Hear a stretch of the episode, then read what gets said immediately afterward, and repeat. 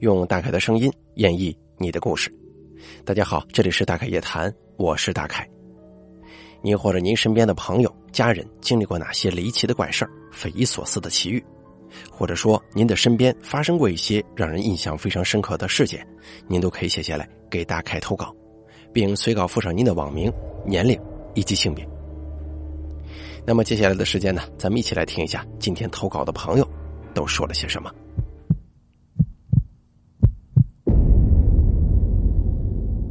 第一位投稿的朋友，他的网名叫做 Y Y，他是这么说的：“大概你好，我非常喜欢你的节目。今天呢，我也来给大家投稿，讲一讲我的事儿。我上小学三年级的时候，父母在镇上买了一套房子。我们家呢并不富裕，所以房子是二手房，买的七楼正好是顶楼，对门是镇上中学的教师。我们这房子的上任主人是银行高管。”所以啊，按照当时的说法，我们买的这套房子还算是比较旺家的。我七岁那年有了一个妹妹，奶奶就在镇上给我跟妹妹煮饭，爸爸妈妈依旧在外地打工。就这么一住好几年，也没发生什么事儿，直到我上初二那年。那是一个夏日的晚上，因为我要上晚自习，回到家一般都九点左右了。但这镇上啊没什么夜生活，九点钟路灯就已经熄灭了。我这人胆子小，怕黑，一直有带手电筒的习惯。就是那天晚上，我正打着手电，一个人走在街道上，街上也没人了，很安静。我家楼下有个垃圾桶，可是当我刚刚路过这个垃圾桶的时候，我听到身后垃圾桶传来一声女人的惨叫声，吓得我一蹦啊，汗毛直立。虽然只是一声，但我发誓，我绝对不可能听错，分明就是一个女人的惨叫声。我心跳的特别快，但是又开始冷静思考，会不会是几只野猫在垃圾桶里争夺食物打架呢？但是我站在远处等了一分多钟，也没再听见垃圾桶里有什么动静。那还有一种可能，会不会是别人家放电视的动静啊？但是街道两旁都是关门闭户的，哪怕是放电视的声音也应该很小。而且刚刚那声尖叫，仿佛就像在我的耳边一样，震得我耳膜发颤。思来想去也不敢多想啊，赶忙握紧手电，一口气奔上七楼，回到自己家。而怪事儿就从那以后啊，开始接二连三的不断发生。因为上了初中嘛，女孩子爱美。从小带到大的服也早就变得破旧不堪了，要是被同学们看见，有可能会被笑话死的，所以我就偷偷的摘下来扔掉了。当然，可能也不只是扔掉服的原因，也可能是我那个时候运势比较低嘛，才发生了我至今都无法解释的事儿。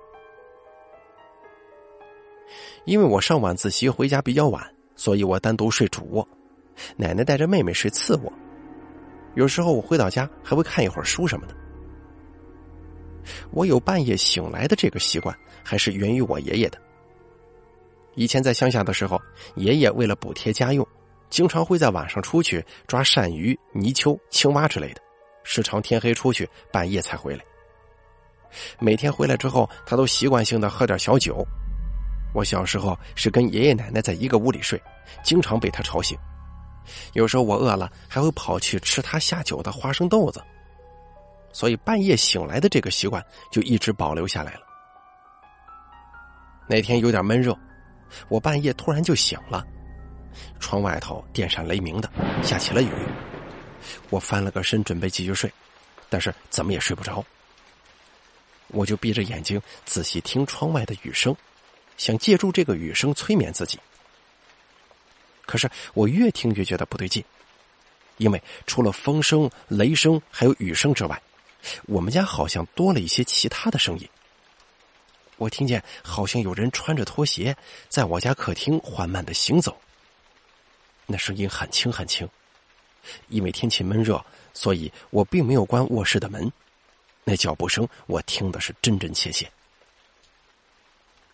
我那会儿整个人愣住了，害怕极了，一动也不敢动。那个脚步声绝对不是我奶奶或者我妹妹的，因为如果他们起夜的话，绝对会开灯的。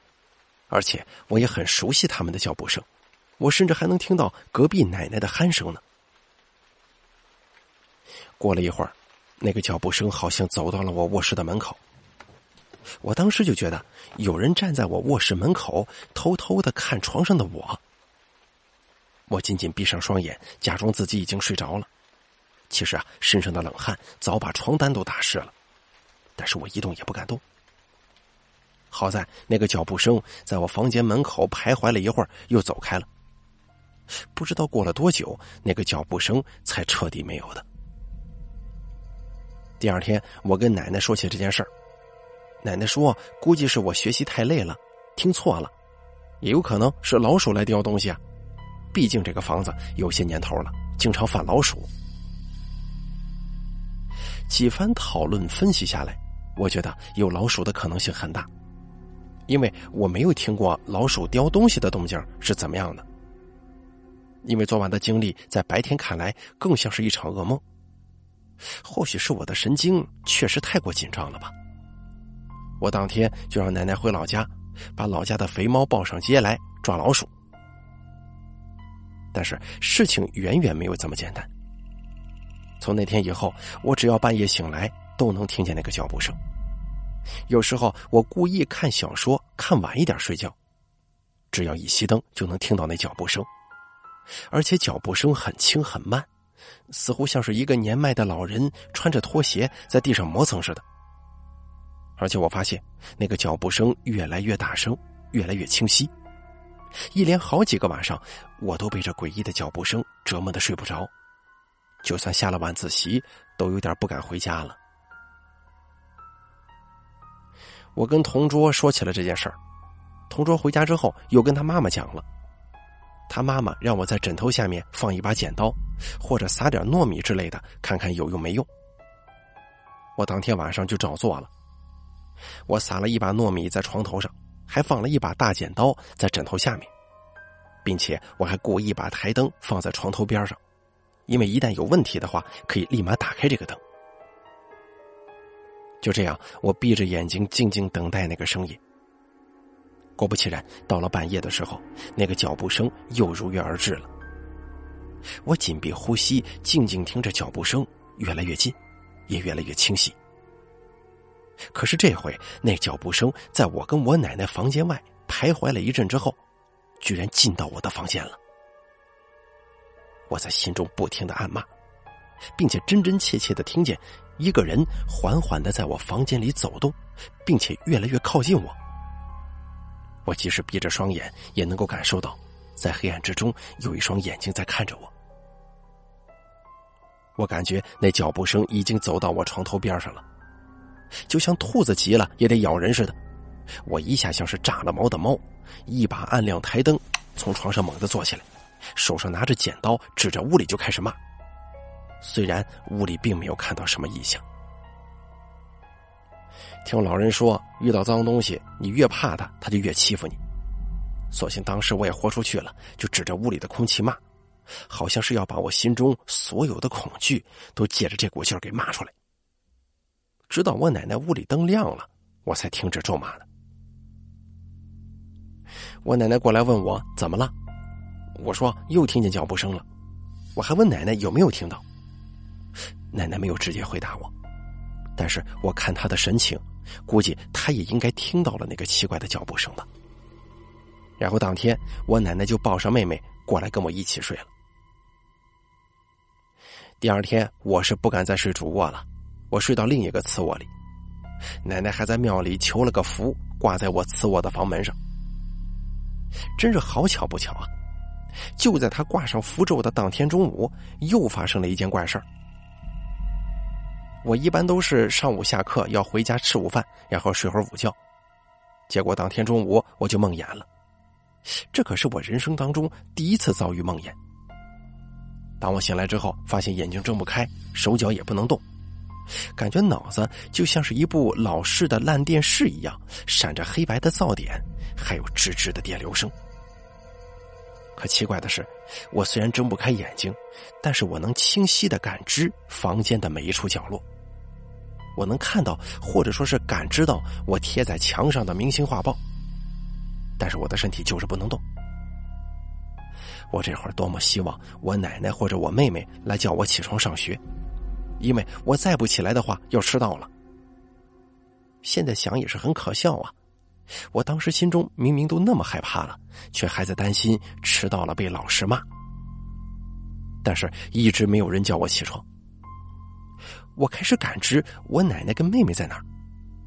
不知道大家能不能理解，那种感觉真的很奇妙，好像灵魂被束缚在了一具不属于我的身体上，而且我的灵魂跟意识好像能像放射状一样扩散、探知。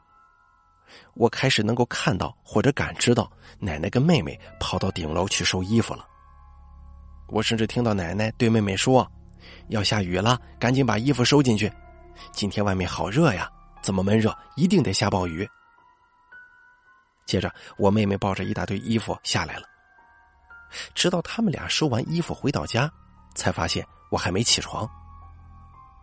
接着，我奶奶就跑到我房间来叫我，一连喊了好几声我的名字，然后我的意识好像回到了我的身体里。过了好一会儿，身体才慢慢有了反应。全身被汗水浸湿透了，脖子跟手指的肌肉还有一些僵硬。我当时吓得喘粗气，真怕就此再也醒不过来。我奶奶还在抱怨我贪睡，怎么叫也叫不醒。我就跟她说了我刚才梦魇的那个事儿。我还问她是不是刚刚跟妹妹上楼收衣服了。我还重复了她刚刚在顶楼说的话。结果我奶奶当时脸色就变了。我感觉其实还好吧，虽然刚刚很害怕，但是现在醒了过来，竟然还觉得刚才的感觉很奇妙、很神奇。又真怕把奶奶吓着了，就指着门上的符纸说：“奶奶，你看你请的这符一点也不灵啊。”后头啊，奶奶就把门上的符咒取了下来给扔了。我最后还是回到了原先的主卧去睡觉。心想，要是再出现什么奇奇怪怪的声音来吓我，我就给骂回去。或许是一连大半个月的遭遇让我胆子变得大了一些，亦或者是我对这些事情有了麻木之心。从那以后，我没再听到过什么脚步声，也没有再发生过梦魇。到最后，我想说的是，不做亏心事，不怕鬼叫门。如果现在的你遇到了一些无法解释的事情，害怕是人之常情，但是尽量以一颗平常心去面对，也不要一味的迷信。当然了，也要心存敬畏呀。好了，咱们本期大凯夜谈做到这儿就结束了，非常感谢您的收听，也感谢这位叫做 Y Y 的朋友他的投稿。他投稿的这些故事经历呢，都是发生在这个刚买不是很长时间的这个房子里面。你比方说听到了诡异的走路声啊，然后呢，有这个鬼压床，所谓的这种像是魂魄离体的这种感觉啊。咱们前头关于这个房子的这个家居风水，或者说是一些房子的格局问题呢，说了太多次了，我这就不重复了。但是不管怎么说啊，这个房子新买到手，或者说是刚刚租到手的时候，一定用这个艾草条点上之后，给它这么熏上一熏。啊，有助于驱除这个前任主人的一些霉气啊，就是比方说倒霉的气息啊，或者说一些晦气之类的，是很有效用的啊。很多师傅都承认这个做法。还有就是偶尔的这个鬼压床啊，大家不要担心，也不要害怕，有很多时候可能与你的身体素质，还有一些所思所想是有密切关系的。你不能单纯的把它跟这个好朋友们画上等号啊，这个呢是不对的。好了，咱们本期大凯夜谈做到这儿就结束了。非常感谢您的收听，请记住以下三个投稿方式：第一，关注大凯的微信公众账号“大凯说”，发送聊天信息给我；第二，加大凯的 QQ 投稿群四群五四六七六八六八四，把你想说的发送给群主，也就是我就可以了。还有第三种最简便的投稿方式，把你想说的发送到邮箱一三一四七八三八艾特 @QQ 点 com 就行了。我在这儿等着您的投稿。